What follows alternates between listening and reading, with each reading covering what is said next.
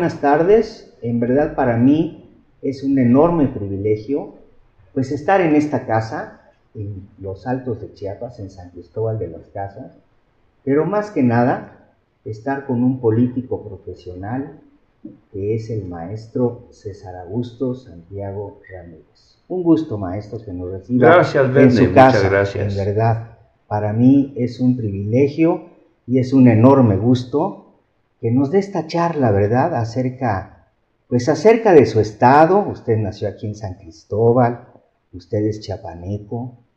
¿Y qué nos puede opinar acerca del Chiapas de hoy? Pues mira, lamentablemente no soy muy optimista sobre lo que estoy viendo. Quisiera hacerlo porque yo creo que la actitud negativa nunca conduce a nada bueno, pero la verdad es que lo que he visto eh, recientemente no me, no me deja de alguna manera satisfecho.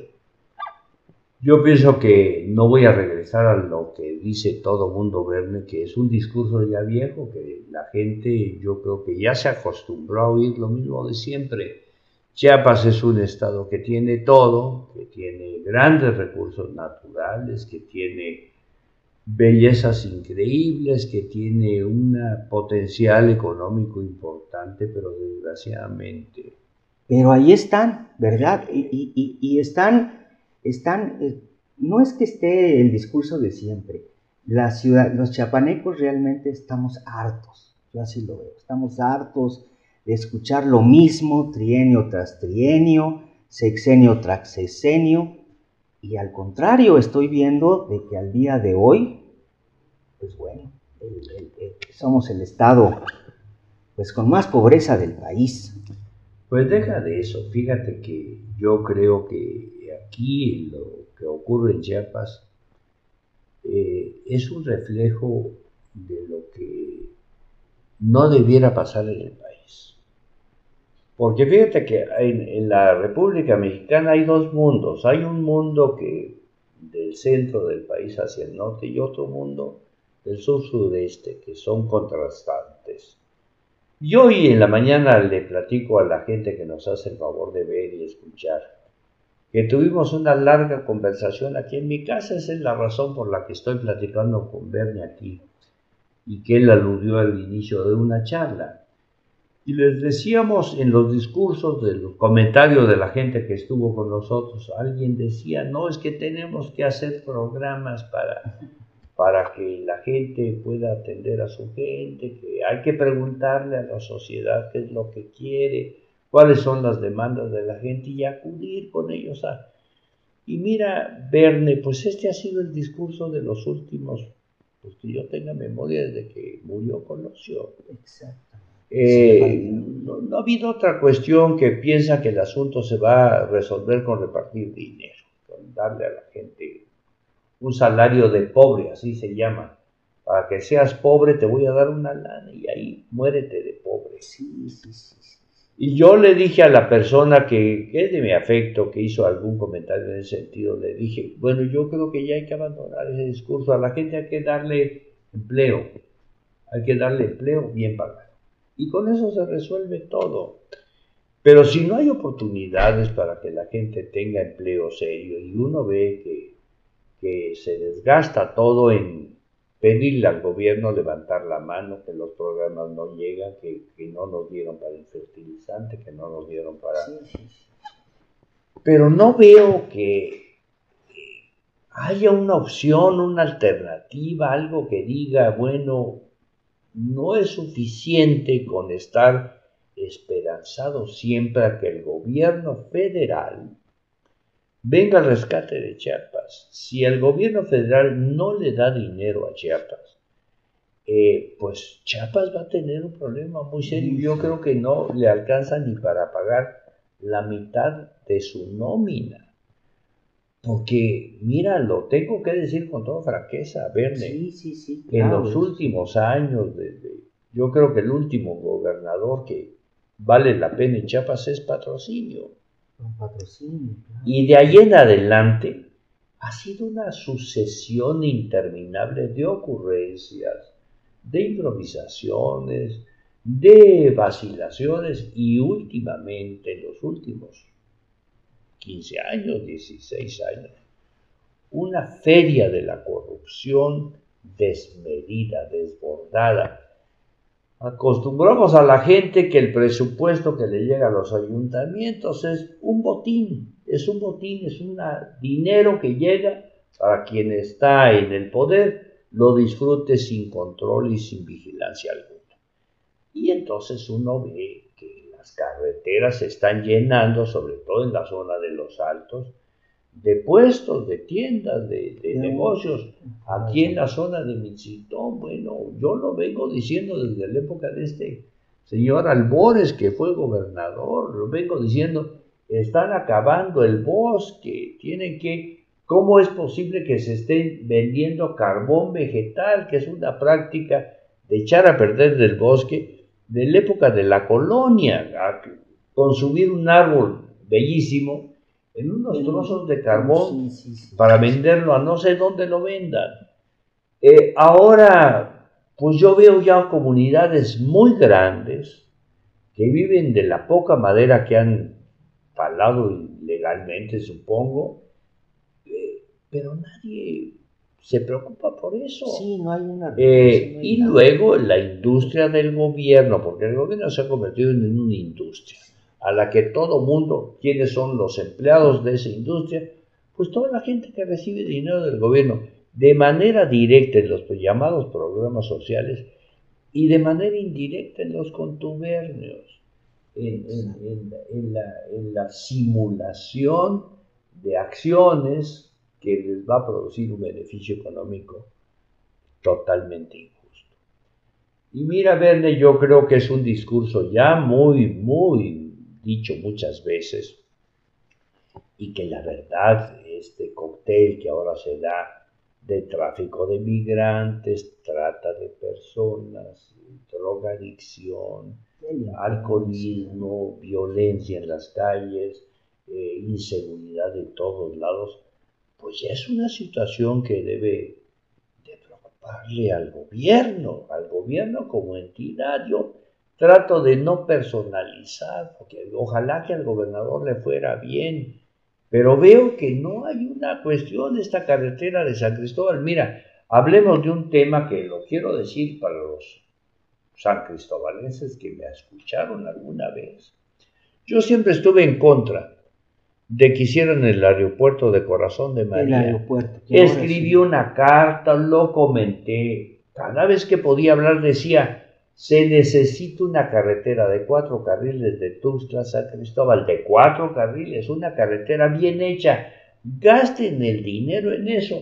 Aprovechen el aeropuerto de Tuxtla, háganlo bien, que venga la gente con, no como el quiso el doctor Velasco Suárez, un aeropuerto que hizo en Coita, que nunca funcionó. Bueno, pues eso fue un atraco, es una tontería. El aeropuerto que funciona, haga lo que funcione bien, que, que tenga la oportunidad de crecer, que se vuelva un gran aeropuerto de la zona central de Chiapas y que se vengan en una supercarretera de cuatro carriles a San Cristóbal. El turismo va a venir encantado con ese tour del sumidero, Chiapa de Corzo y San Cristóbal. No bueno la testarudez y el capricho, y quiero dejarlo hasta ahí. Testarudez, capricho. Hicieron el, aeropuerto de Corazón, de María. Yo le digo a la gente que si no se les duele el corazón, que, que si no ven eso, si no lo ven, el aeropuerto de Corazón de María, que por cierto tiene una terminal bonita, bien hecha, váyanlo a ver. No, terrible. Váyanlo a ver. Es una ruina. Ya terminaron, ya se robaron con la, madera, las, han robado las puertas, las ventanas, ya los vidrios. Ya es una ruina. La pista de aterrizaje. Vacas. Ya hay animales ahí, ya, ya seccionaron la pista. A ver, nadie es responsable de eso porque, bueno, y la carretera sigue en construcción desde no sé qué tiempo. Ahí estamos duro y dale, no se puede venir con seguridad, es un problema. Ya olvídate de bloqueos y todo, la propia carretera es un, es un problema. Y aquí en San Cristóbal, hombre, hay un hospital que no sé por qué se llama de las culturas, pero bueno, así se llama, Hospital de las, Culturas. Y al lado yo le digo a la gente, vayan a ver el, elefante blanco que está exactamente. Lo a ser un banco de sangre. Iba a ser, iba. Pues, quién sabe qué iba a ser Verne, lo que pasa es que ahí está el elefante blanco, abandonado, abandonado. Y cuando uno platica de estas cosas a la gente parece que no le interesa. Todo, todo se va en que quién va a ser el próximo gobernador, quiénes son partidarios de un señor, quiénes son partidarios de otro, que el güero Velasco ya dijo, que el güero Velasco no dijo. Pero no hay un juicio crítico. Aquí en el parque de San Cristóbal hay una estatua al doctor Velasco Suárez, Manuel Velasco.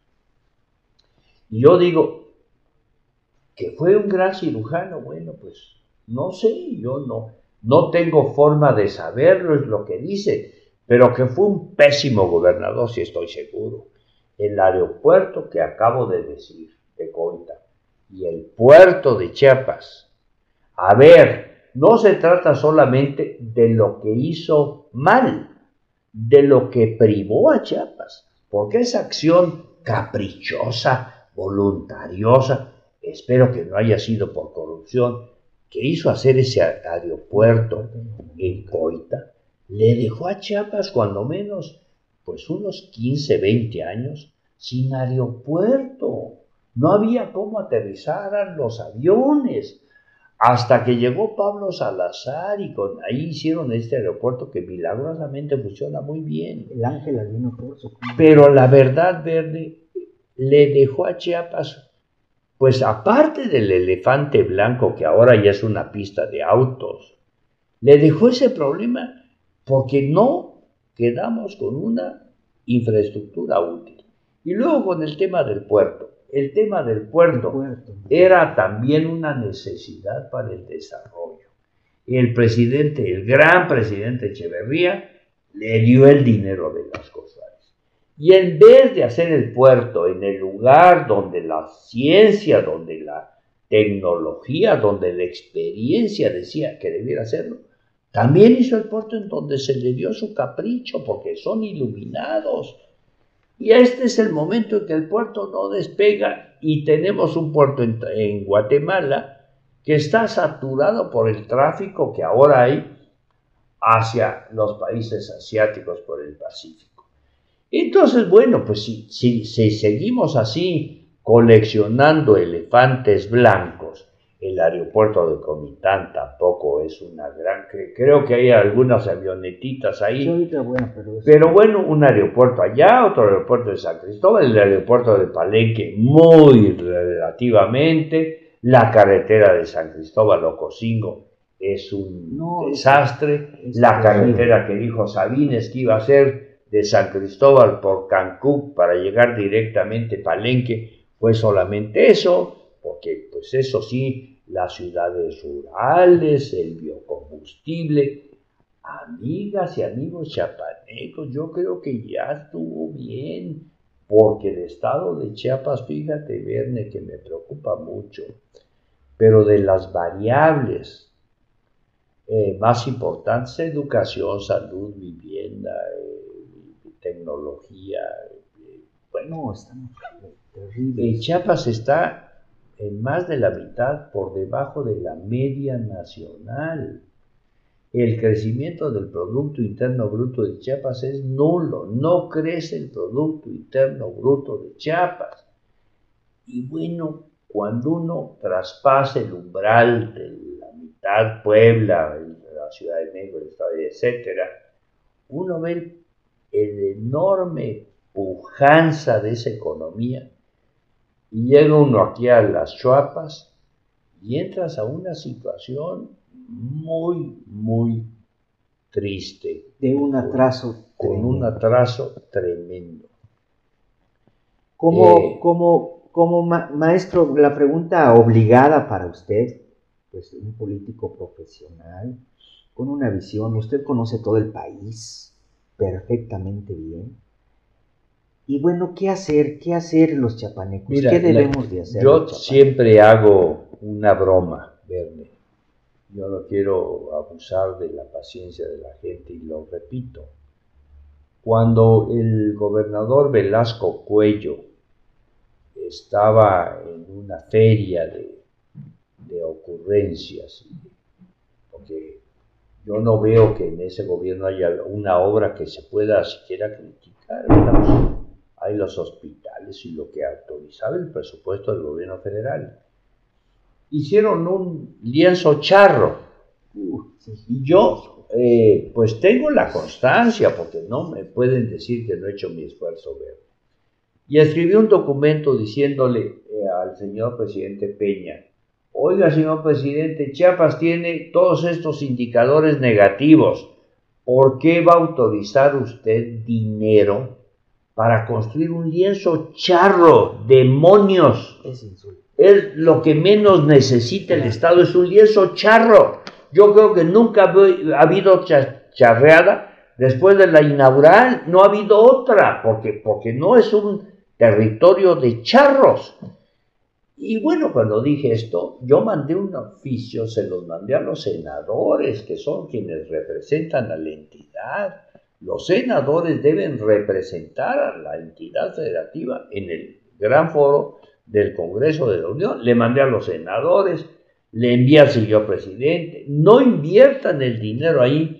Y lo digo con toda franqueza, Nadie me contestó excepto un correo lacónico de Luis Videgaray, que era el secretario de Hacienda de ese entonces, y me dijo que el gobierno federal no invertiría un centavo en ese lienzo charro.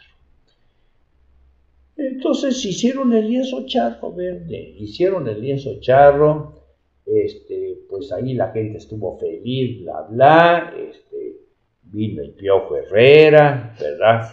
Vino la selección nacional de fútbol, todos los que quisieron se, se chiapanicionan o se chiapanizaron o algo así, que era el eslogan de moda, eh, los equipos de fútbol, Julio César Chávez, Fernández, el cantante, y bueno, era una cuestión de pan y circo.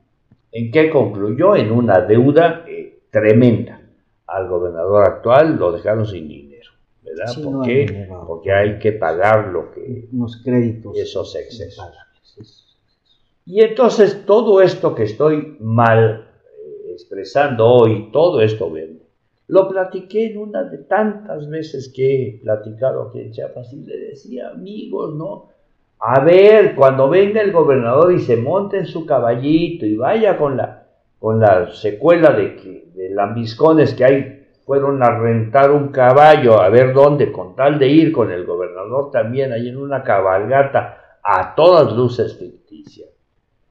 Dígale al gobernador, ya señor, trabaje bien, hombre. Necesitamos que arreglen las, las plazuelas, que hagan un mercado, que pongan a los artesanos en un gran museo de las artesanías donde vendan sus productos y hagan una promoción ahí para que la gente vaya, sáquenlos de las plazas porque ni venden bien, ni se vende bien San Cristóbal. Cuando estaba yo en eso, me dijo una señora que yo quiero mucho, me dijo César Augusto, este, sí es cierto, me dijo, sí es cierto, hay muchos problemas, pero César, no seas tan cruel, tan bonita que se ve la Anaín, ay, tan bonita que está la Naín. Y me enseñó una foto que tenía en su casa, donde ella estaba pues tomándose la foto con la señora Anaín, que por cierto se llama Anaí, creo, no Anaín. Pero no puede ser.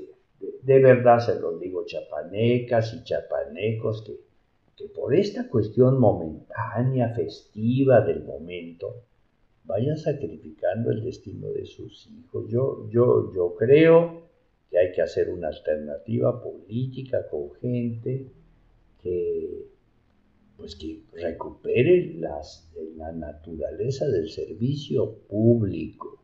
Servir al público, para eso les pagamos, para que sirvan al público, no para que se sirvan del público, no para que bueno, te voy a dar esto, pero dame un moche. No, no, no, no. Recuperar esta mística de la actividad pública que es servirle a la gente. Eh, mi querido Verne, pues yo te digo que ojalá que ya no sigamos hablando de esto y que en Chiapas pudiéramos hablar de los logros, de cómo va y ya hay una inversión aquí, ya tenemos un desarrollo nuevo, ya hay hoteles, ya hay trabajo para la gente al final. De otra manera, mi querido Verne, pues seguiremos en esta espiral que parece que no tiene fin. Hable usted, este, y de verdad nos dice a todos los chiapanecos estos grandes problemas, pero también esa solución de que parece que no sabemos trabajar en equipo, parece que solo andamos en la farándula, ¿verdad? Solo estamos esperando el mes para nuestro, nuestro jóvenes construyendo el futuro, anteriormente llamado de otra forma. Y bueno, este, pues entonces quiere decir que lo que hace falta aquí son políticos de verdad y son liderazgos, este, liderazgos, de alguna forma este, honrados. Mira, yo me he pasado la vida luchando aquí. Yo tengo pues una cantidad de documentos de lo que he hecho, pues es lo que puedo, escribir artículos, promover cosas. Yo también me doy cuenta que la política no es un asunto así de hermanas de la caridad, o no, es un asunto firme, fuerte, que implica una negociación importante.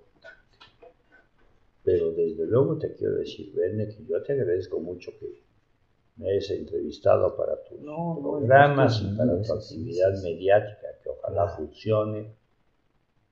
Pero les debo decir que no veo, es recientemente el domingo pasado, Morena sacó en este ejercicio de revocación de mandato de así es, así es, poco más de 15 millones de votos a nivel nacional.